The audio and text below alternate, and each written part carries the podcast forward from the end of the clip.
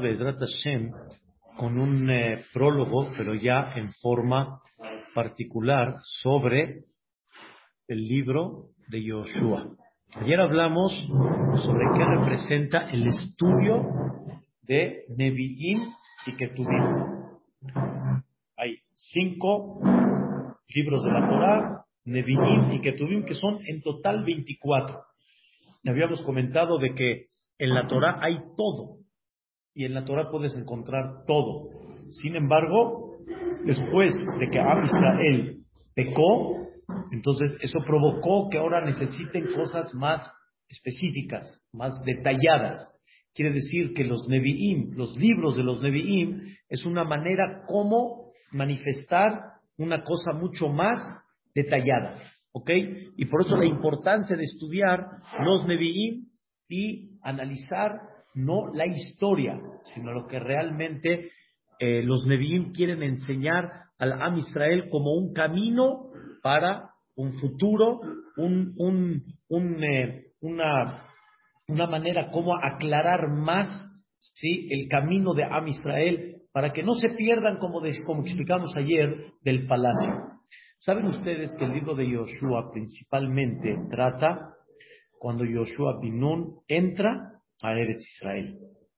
Hay cosas espectaculares en este libro. En este libro hubo una de las escenas muy similares, muy parecidas a la partida del mar. Fue cuando ellos cruzaron el Jordán, el río Jordán, ¿sí?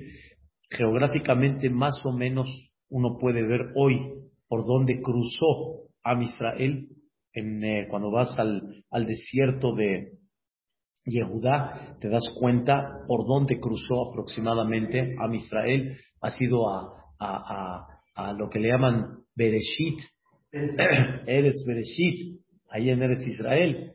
Es algo por ahí similar, este, o sea, es una montaña, desierto, y más o menos toda la parte de atrás te das cuenta cómo entró a Israel de esa parte hacia adentro.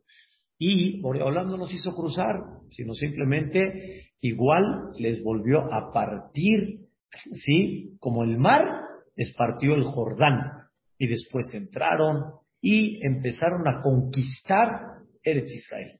Empezaron a conquistar Eretz Israel bajo todo, bajo la dirección de Boreolam. Pero ¿quién fue el líder? Porque Moshe Rabbeinu ya falleció, se quedó en Harnebo. ¿Quién fue el líder? Yoshua Binun. Por eso este libro se le llama Yehoshua. ¿Ok?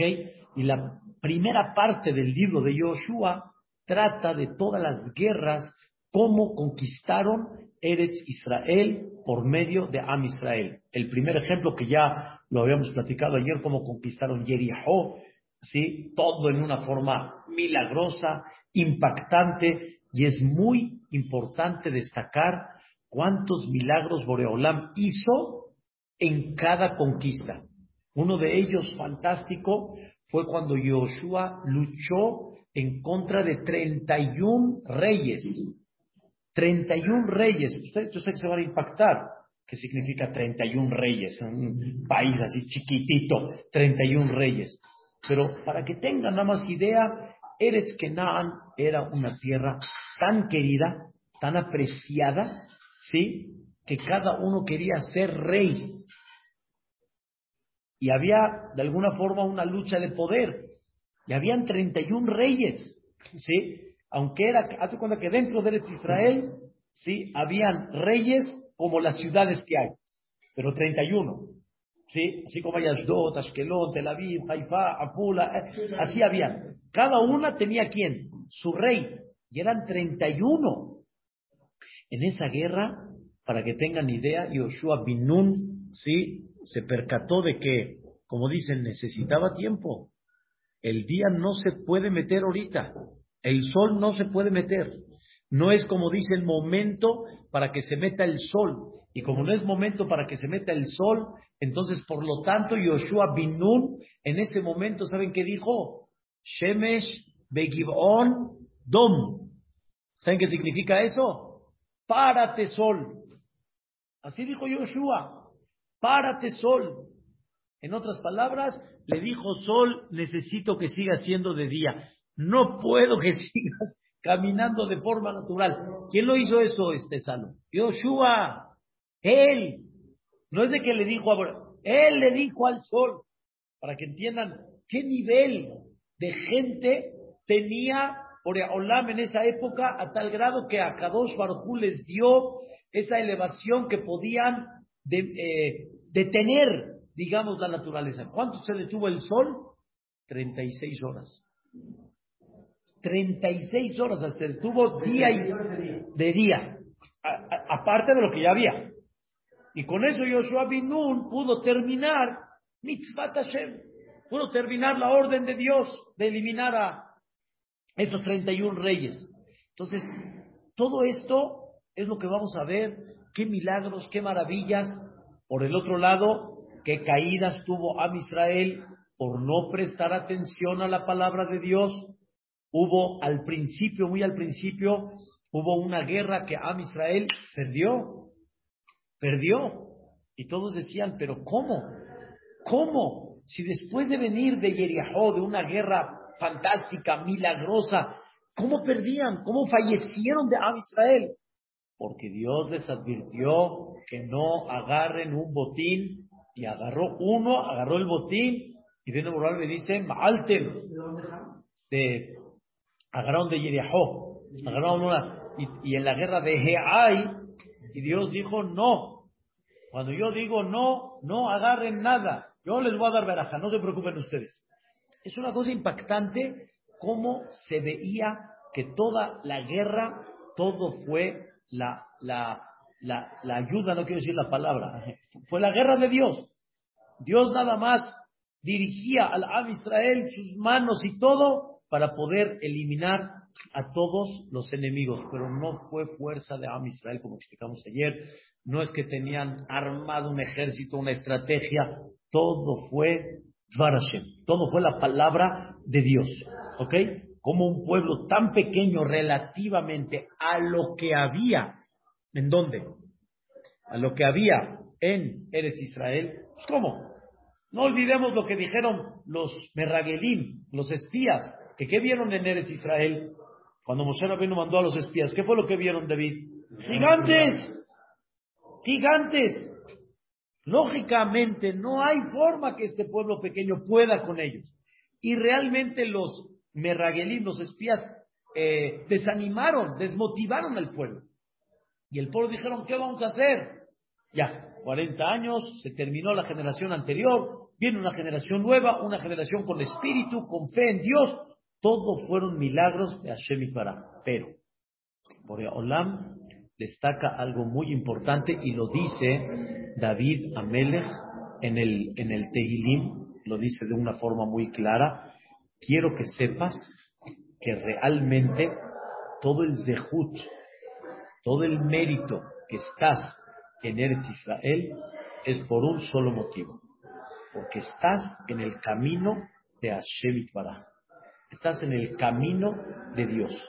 Pero si no estás en ese camino, no, no tienes derecho a la tierra de Israel. No hay de qué. Toma, te doy un regalito, ya es tuyo. Eretz Israel es una tierra que vamos a estudiar, Hashem, y la misma Torah ya lo destaca, es una tierra muy bendita, es una tierra muy especial, es una tierra muy elevada, es una tierra que tiene, que tiene los que nacen ahí, son, ¿me entiendes? Son hajamim, es una tierra muy, muy especial. Es lo que le llaman en conceptos de la Kabbalah, Palterin Shel Melech. Palterin significa es el palacio del rey.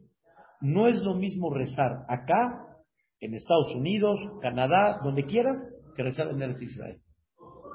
Me acaba de preguntar una persona, una pareja, sí, que están pidiendo mucho por su hijo, que tenga refugio alemán. Muy difícil la situación, pero este, nos recomienda ir a Eretz Israel a pedirte filá.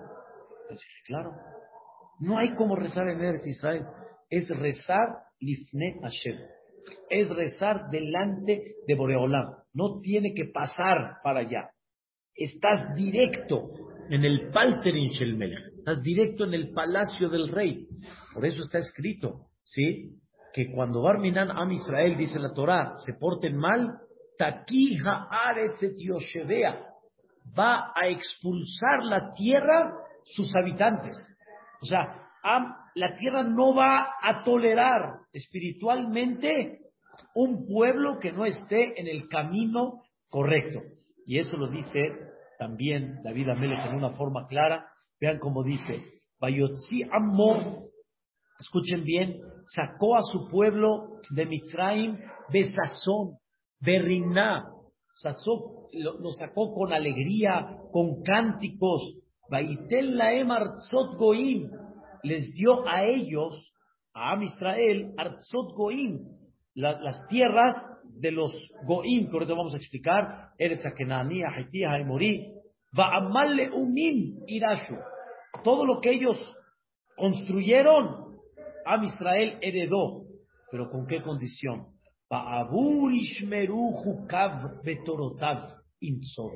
Con la condición que cuiden sus estatutos y su Torah la lleven a cabo. Aleluya.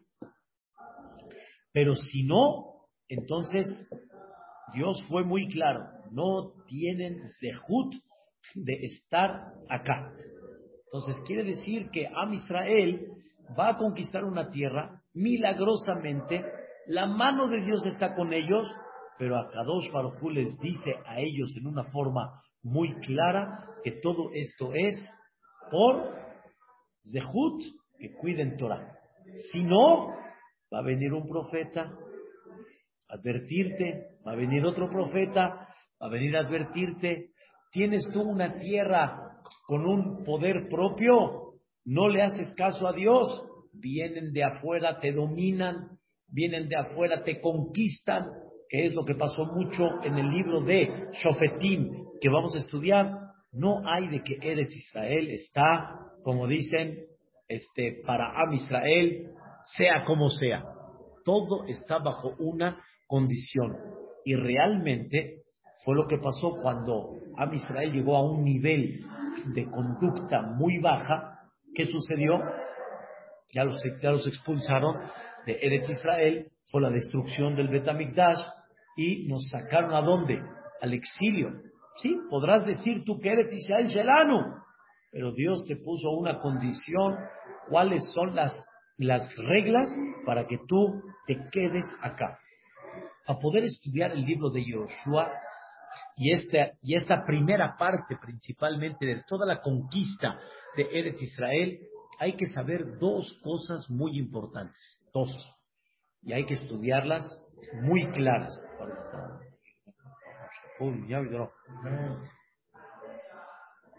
La primera, ¿saben ustedes? Uno de los, de los eh, comentaristas más importantes de la Torá es Rashi, Rabbi Shelomo Itzhaki. El primer comentario de Rashi sobre la Torah, Bereshit bara Elohim et Hashamayim et Rashi dice, ama Rabbi Itzhak. Trae Rashi la frase de Rabbi Itzhak. ¿Por qué la Torah comienza de Bereshit bara Elohim? Cuando, si vamos a decir, como, como explicamos ayer, que la Torah es mitzvot, la Torah es enseñanza, ¿sí? La Torah es más que una enseñanza, más que una enseñanza de historia, es una enseñanza de día a día. Entonces deberías de haber empezado con la historia de Am Israel, como Am Israel, en Mitzrayim, las primeras mitzvot que tuvo, a Jodesh de la este es nuestro mes, Nisan, la luna, no el sol, etcétera. Y de ahí nos vamos corridito ¿Para qué todo Bereshit y todas las historias de este Cain, Hebel, diluvio y de por sí, como dice el Nachmanides, entender todas estas historias y el fondo de lo que pasó en ellas no es fácil. ¿Cuánta gente se cuestiona en la creación del mundo? ¿Cuánta gente se cuestiona qué pasó con Adam Arishon, qué pasó con el Nahash, qué pasó con Javá? ¿Cuántas cuestiones no hay? Hubieras, empezado con, como dicen, con el propósito principal. Dice el comentarista Rashi en nombre de Rabbi Yitzhak, dice para enseñarte este versículo.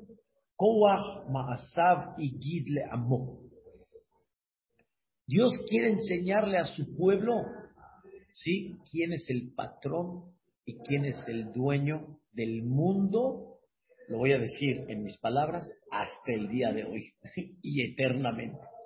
¿Quién es el patrón y el dueño del mundo? ¿Para qué Dios quiere enseñarnos quién es el patrón y el dueño del mundo?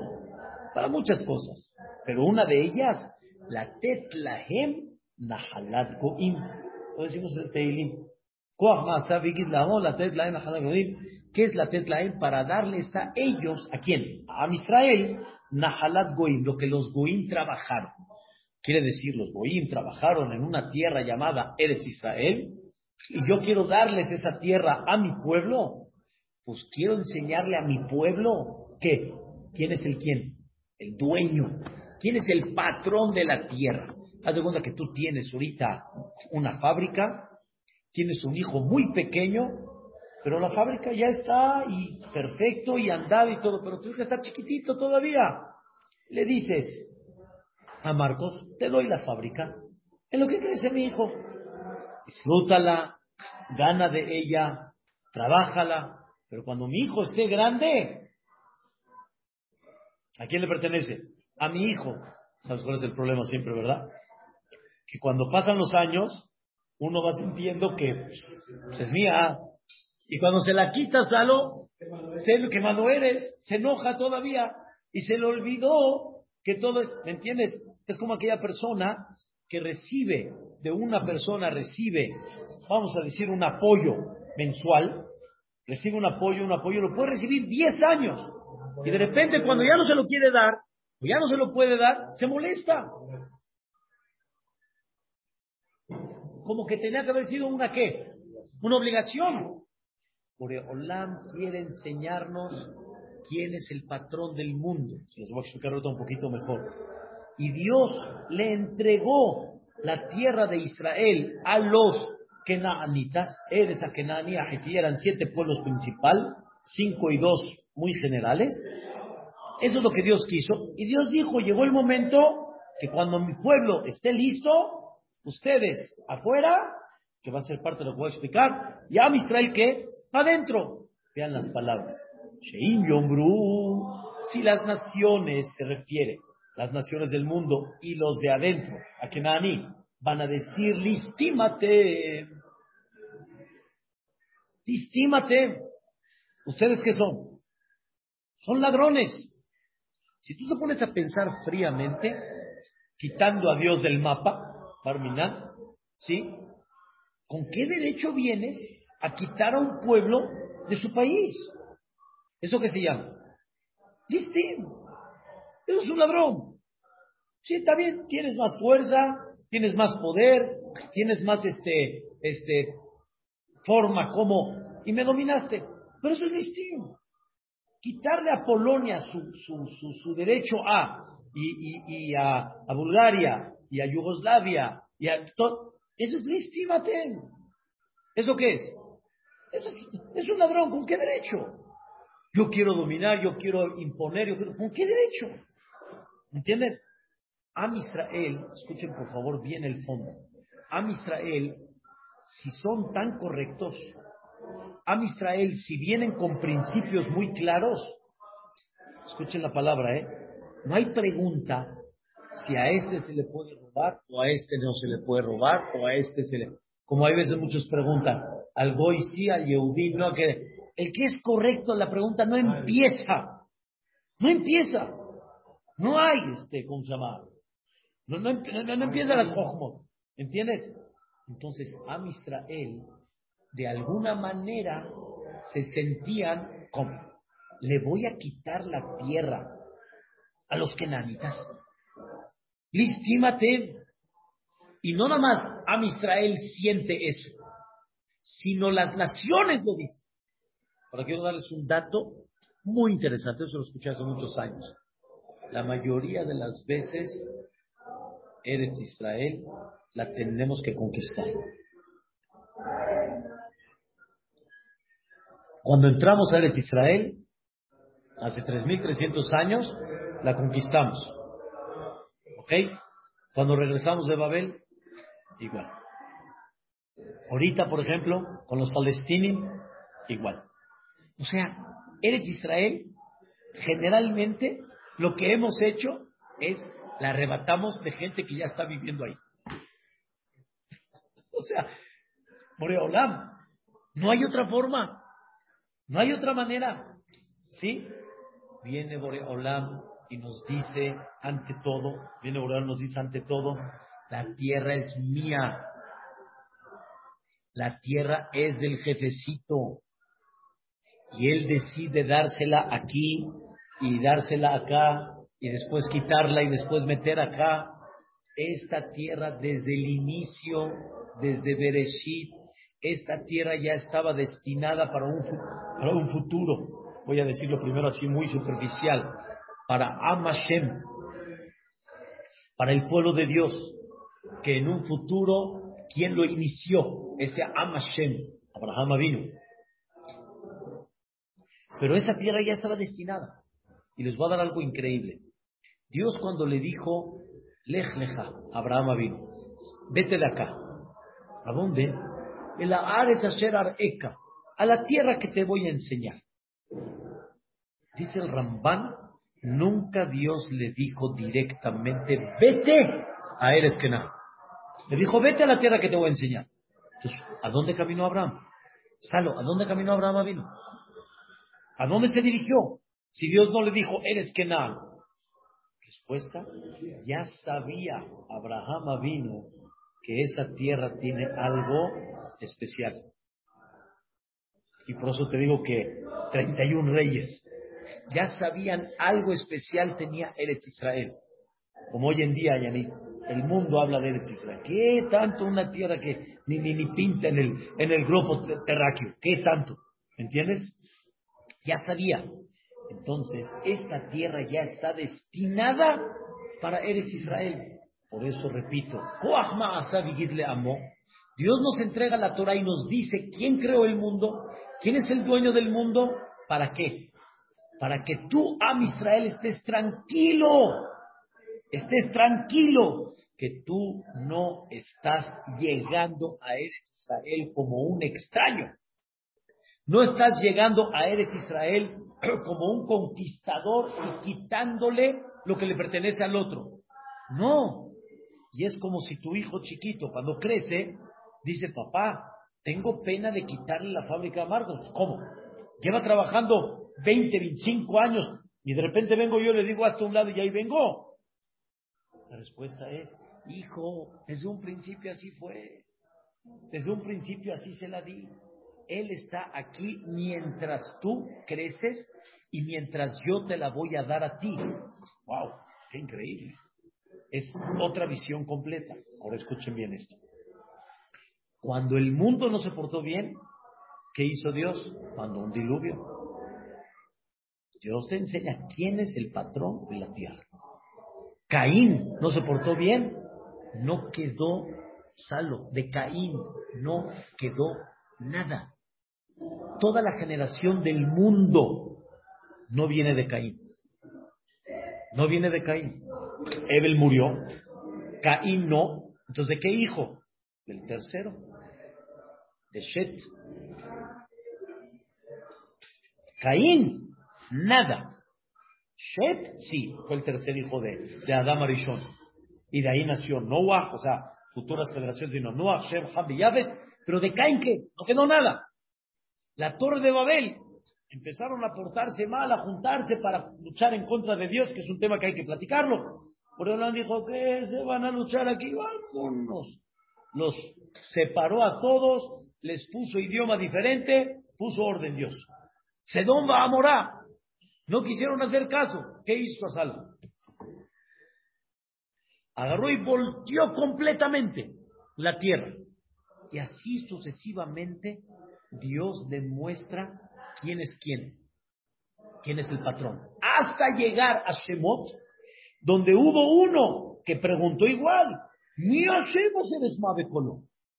¿Quién es ese Dios que yo no tengo que escuchar? La palabra, escúcheme, ¿quién es ese Dios que yo tengo que agachar la cabeza con él? Aquel que manda soy yo. Yo soy el dueño. Y dice Borolam, con mucho gusto me voy a presentar. Yo te voy a presentar, yo, me voy a presentar quién es el patrón de Mitzrayim, de Paró, de todos. Paró, después de todo lo que mandé, ya tenías que haber estado fuera de este mundo hace mucho. ¿Y por qué te sigo dando vida? Para que tú te des cuenta que realmente el patrón original, ¿quién es? Moreolam. ¿Hay forma que un pueblo se pueda mantener en un desierto? No. ¿Quién es el patrón? Moreolam. Hashem Itbaraj quiere enseñarnos que Am Israel no llegó a Eretz Israel como un extraño, no llegó como un conquistador, sí, quitando, no, sino llegó como los hijos del patrón. Llegó como los hijos del patrón. Ahora escuchen esto, qué cosa tan increíble. ¿Sí? ¿Estás bien? Ahora vean qué cosa tan increíble. Boreolam dice, no voy a llegar de sopetón, ¿sí? Como muchos llegan, no voy a llegar de sopetón, a, o sea, repentinamente voy a llegar a conquistar Eretz Israel. Si no, escuchen bien, le vas a decir a cada uno de los pueblos que hay dentro de Eretz Israel. Escuchen bien la idea, ¿eh? Les vas a decir a cada uno de ellos, te doy chance de irte a otro lugar. Te voy a apoyar para que te vayas a otro lugar. Yo te voy a apoyar, de veras, te voy a apoyar, te voy a, ¿sí? Pero vete a otro lugar. Mi idea no es liquidarte. Escucha bien esto, Sal. Mi idea qué es? Déjame la tierra libre. Quiero que esta tierra sea nada más y exclusivamente de mis hijos. Por lo voy a explicar. Pero quiero que por favor te retires. Y así es. Akadosh Baruj mandó a cada pueblo primero Shalom. Shalom quiere decir, no te preocupes, sal, vete, y realmente uno de los pueblos que aceptó irse, ¿saben quién fue? Venía a Girgashi. ¿Sabes quién es Venea Girgashi? Los, los de Girgashi. O sea, era Kenani, Ahiti, Aemori, Aperizi, Aibusi, de Girgashi. Girgashi, no sé decirlo en español cuál era, pero Girgashi, que decimos ahí en, en Baibar David, a aceptaron. Y dijeron, sí, nos vamos. Y ellos encontraron su lugar. ¿A dónde crees, David? En África. Vamos a ir estudiando más adelante. Y ahí realmente se quedaron, ahí estuvieron felices, y ahí hasta el día de hoy, quién sepa por dónde están. Pero hoy e, ellos no tuvieron absolutamente ningún problema. Y Am Israel dijo, no queremos guerra, lo que queremos que es, retírense y queremos estar acá. Todo bajo la orden de quién? Del patrón. La orden del patrón, la orden en la cual Dios me está diciendo, esto así debe de ser. No lo ordené yo. ¿Quién lo ordenó? Moreolam. Porque la tierra estuvo prestada una época, nada más. Y entonces van para afuera. Se avisaron. Se avisaron a todos. Y les dijeron, una de tres, o se retiran Escuchen qué interesante. O se convierten, por todo vamos a explicar, o si no, si a fuerza se quieren quedar allá, los vamos a tener que eliminar. Aquí quiero empezar el tema, este punto que quiero explicarles. Dice la Torah en dos ocasiones principales, en Shemot, que ya estudiamos en Perashat Mishpatim la semana pasada, dice el Pasuk,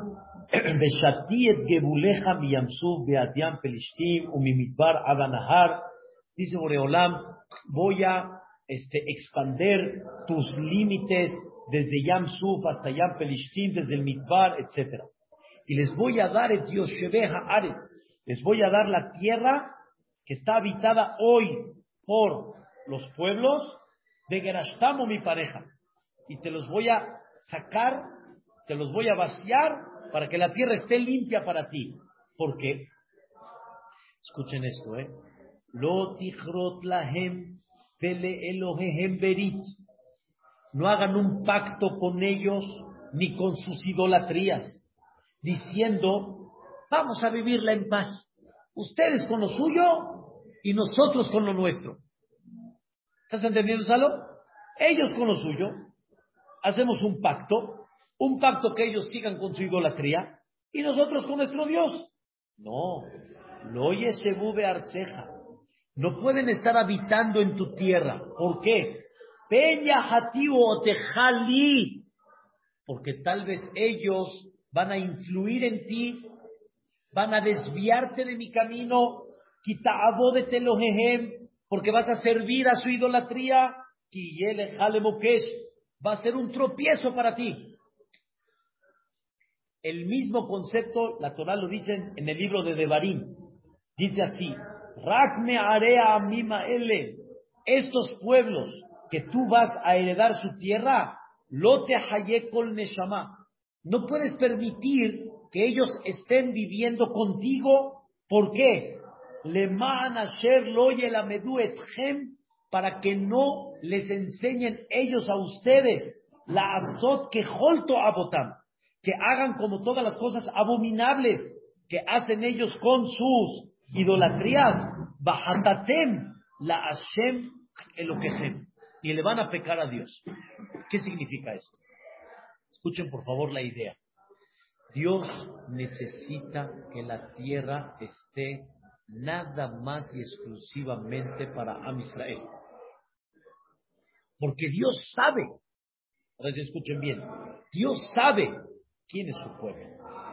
Dios sabe la debilidad de su pueblo. Y vamos a empezar con este punto. Am Israel en Mitzrayim llegaron a los niveles más bajos de Tum'ah, de impureza, espiritualmente hablando. Y la idolatría de Am Israel estaba muy fuerte. O sea, Am Israel estaban apegados mucho a la idolatría. No tenían ellos de alguna forma eh, un cuidado de proteger su núcleo como pueblo, pero la filosofía de Am Israel en Abodazara, en idolatría, estaba muy apegada con Mitzrayim, muy clara. Y así era, así fue. Y por eso dice, según el Seforro, Ubne Israel Paruba y Shretzu. ¿Cómo? El pueblo de Israel se multiplicaron, está bien. ¿Qué es Vaishretzu? ¿Por qué no utilizas un término un poco bajo? Vaishretzu significa como reptiles. Sí, la explicación literal es que tenían muchos hijos, como los reptiles tienen muchos, este, muchos huevecitos. Pero no es una comparación muy agradable. No es una comparación muy bonita. Por eso dice el Seforno Baishretzua Kabana, empezaron a hacer actos como los Sheratzim, o sea, actos y conductas bajas. Y por lo tanto, a Israel, Dios les tenía de alguna forma, sí, les tenía, vamos a decirlo en el buen sentido, les tenía un miedo. ¿Qué vamos a hacer? ¿Qué vamos a hacer? Por eso Dios no hizo un golpezote, vamos, vamos a llamarle así, un golpe duro a Mitzray para que a Mitzray salga. Como estaba platicando con una persona en la mañana, Dios tenía un plan de 10 makot. ¿Por qué? Una, salame, ya está. Porque no fue nada más golpear a los Mitzrim, fue también darle al Am Israel un poco cada vez de enseñanza, de elevar su nivel espiritual, de cada vez salir para arriba, entender quién es Boreolam. Es como yo, es como si yo quiero ahorita convertir en una persona Baal de de la noche a la mañana. No se puede. Tiene que venir poco a poco, lo tienes que ir impulsando, tiene que ir, tiene que ir estudiando, tiene que ir elevándose. Y ahí está que Am Israel en este en, en, en, unos meses, fue exactamente eh, Nisan, Iyar, Sivan, Tamuz, en tres meses aproximadamente, cayeron en el pecado del becerro de oro. Cayó. ¿Y quién creen que no cayó en el pecado del becerro de oro? Los Leviim. Los Leviim. ¿Por qué no? Porque los Leviim nunca cayeron en la idolatría de Mitzrayim. Entonces no se les fue difícil no dejarse llevar. Pero a Israel que estaban en el concepto de la idolatría, que es poquito difícil explicarlo, pero vamos a tratar de ir aterrizando la idea. fue, otra vez fue fácil resbalar. A mi era fácil de resbalar. ¿Y qué creen? Ahí les va la, la historia original, cómo estuvo. A Israel subieron niveles, a Kadosh Baruj se elevó espiritualmente increíble.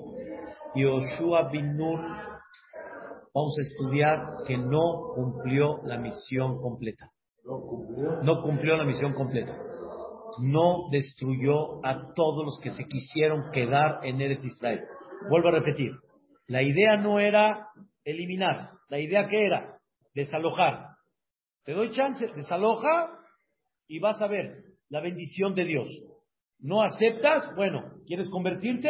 Ok, no. ¿Te quieres quedar a vivir acá? No. ¿Pero por qué no?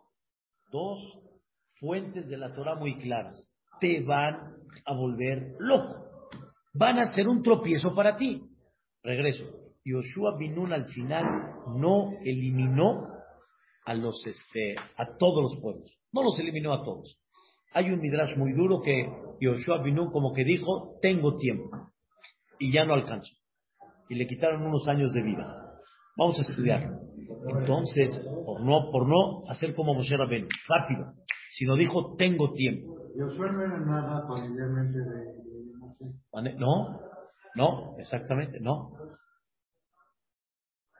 Este es otro tema porque Yoshua tuvo el zehut de ser el dirigente de Am Israel y Dios nos enseña que la, la dirección no es herencia. ¿Cuánto tiempo ¿Mandé? No, la dirección no es herencia. Fallece Moshe, ¿quién sigue? Yoshua como director, no como Cohen. Cohen sí se quedó. ¿De qué? Dirigente, vamos a estudiar Vedrat Hashem, eh, aproximadamente 30, más o menos. Sí, fueron 14 en total de, de conquista, de herencia y todo. Sí. Entonces, ve qué cosa tan increíble. Yoshua no quitó a todos los pueblos. ¿Qué creen?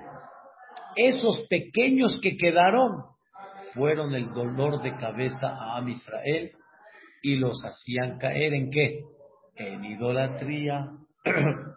Caía el pueblo, a Kadosh cuando cae el pueblo, entonces ya no tienes derecho a Eretz Israel, vienen las conquistas de Amón, de Moab, varios pueblos, de, ¿cómo se llama?, de, de, de otras naciones que habían ahí alrededor de Am Israel, los Pelishtim, la guerra con los Pelishtim fue una guerra imparable con Shimshon, con Shaul Amelech. Los Pelishtim fueron un dolor de cabeza todo el tiempo, pero todo ¿por qué fue? Pues no los desalojaste, bueno, vivimos como Yehudim. Ellos como, como con sus creencias y nosotros como Yehudim. No. El Yehudi, en ese punto, por un lado ha sido muy terco, en el buen sentido, tratamos de llevar nuestro Yahadut, pero por otro lado hemos caído mucho. El pueblo es débil en ese punto y aprende y al final se cae. Entonces, realmente como se va a estudiar principalmente al final de Yoshua y en Shofetim, una larga temporada de Shofetim era mamash, la montaña rusa, sube, baja, sube, baja, sube, baja, sube el pueblo de Israel, bajan, vienen, los dominan, los hacen sufrir y viene un Shofet, tipo un juez, que viene a juzgar a la Israel, los levanta, hacen la guerra, dominan y continúa. Pero no eliminaron lo que realmente hay allá. Y fue lo que David Amelech tuvo que estar guerreando, ¿me entiendes? Amalek, y tuvo que estar guerreando acá, y tuvo que estar guerreando acá. Es todo. Viene Borolam y dice, no hubieras hecho caso de un principio, quitamos el dolor de cabeza. Van a ser para ti qué? Van a ser para ti un, este, un, un, un tropiezo. Entonces no es que quiero yo eliminar, Quiero yo desalojar y quiero que vivas en qué? En tú. Y eso no lo vemos desde todas las generaciones. Ustedes no sé si, si, si, han visto libros que han sacado de la comunidad. Por ejemplo, la comunidad Mont Sinaí sacó un libro hace muchos años, grueso. Un libro donde al principio ellos están platicando la vida religiosa en Damasco. Yo no lo escribí. Si lo hubiera escrito yo hubiera dicho que yo escribí. No, ellos lo escribieron. Ellos eh, trajeron el testimonio que no había una tienda abierta en Shabbat. En todo el Yehud, en toda la quila de Damese. No había uno que no comía kosher. No había uno que no tenía Zebron separado. Es increíble. Pero sin embargo, sí, la, otra vez el destierro, sí, hoy en día, como vimos, todo, toda esa, esa, eh, esa época de oro que vivían en esa, todo se quitó. Y a Israel fácilmente volvieron a caer. Es muy doloroso, es muy doloroso, pero así es. Am Israel se impacta mucho del, de, las naciones, de la filosofía, y, como que nos sentimos de menos, o tal vez nos sentimos a veces un poco apenados, y en ese momento entonces empiezas a adoptar para que no se vea y, y ya, te alejas. Eso no es historia nueva. Esto es historia que pasó en Eretz Israel, escuchen bien, ¿eh? Desde Eretz Israel, de los que entraron y de los que salieron de Egipto. Porque muchos jóvenes, menos de 20, salieron de Egipto y entraron a Eretz Israel. Ellos también volvieron a caer. Entonces dice Boreolam, necesito que me lo saques, porque si no, dos cosas. Vas a bajar tu nivel espiritual, vas a pecar, y al pecar vas a perder, número uno, el objetivo principal del judaísmo.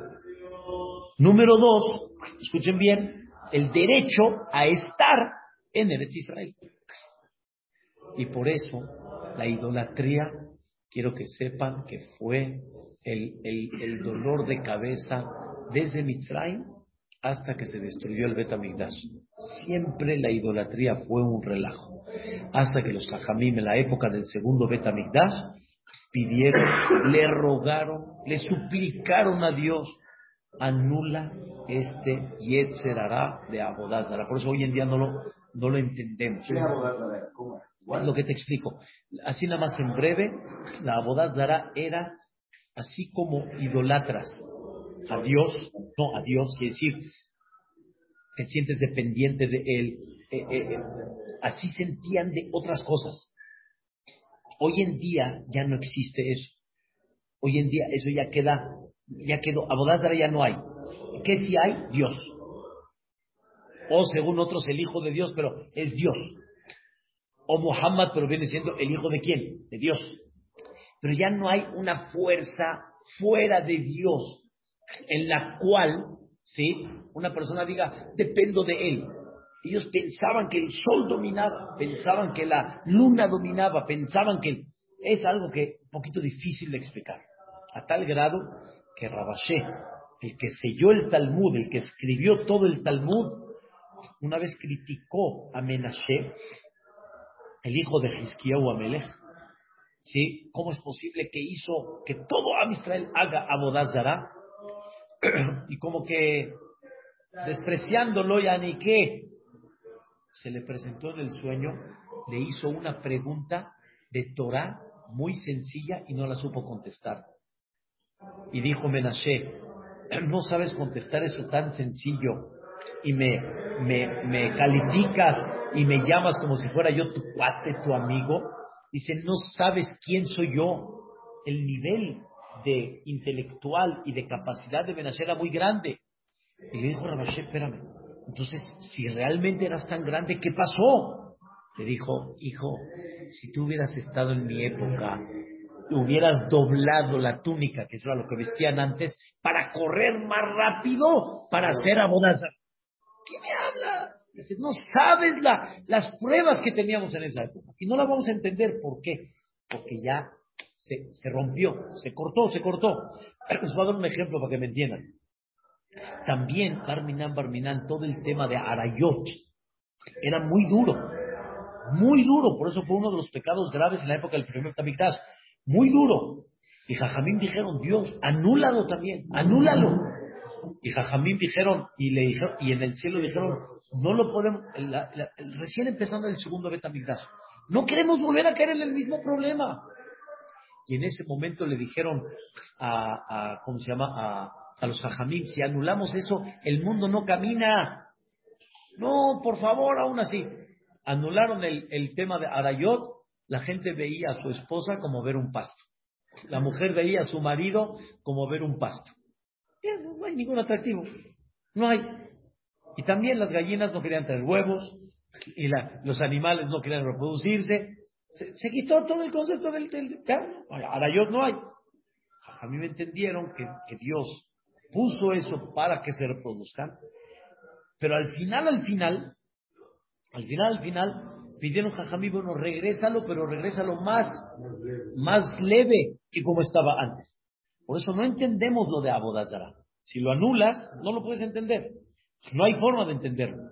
Pero eso fue el punto todo el tiempo que, que hubo. Por lo tanto, Dios le dijo a Israel, necesito que eliminen y que me liberen la tierra de Israel. Es muy importante. No quiero yo a Hazbe Shalom matar o no quiero yo liquidar. Quiero yo un pueblo sin gente que me malinfluya, porque ellos son los representantes principales. Es como, por ejemplo, Salo, el príncipe. El príncipe pues tiene que tener su, su, su, su, alrededor, tiene que tener su, este, ¿cómo se dice? Su entorno. Lo tiene que tener limpio, porque si lo vas a meter ahí con yo que sé qué, pues, ¿qué va a pasar? ¿Entendieron la idea? Por eso estos, estos dos puntos, dos puntos más importantes para entender las conquistas de, de Israel. Número uno, ¿quién es el dueño del mundo? Y ya desde un principio estaba destinado para Am Israel, ellos no llegaron a quitarle algo a alguien, ellos no, ellos no llegaron como extraños. Número dos, lo que necesitaban ellos que era desalojar la tierra, porque si el entorno los puede contaminar, otra vez volvemos a regresar, todo la finalidad de que haya un pueblo que representa a Dios, otra vez todo se va a eliminar. Seguimos la semana que viene, Amén, amén.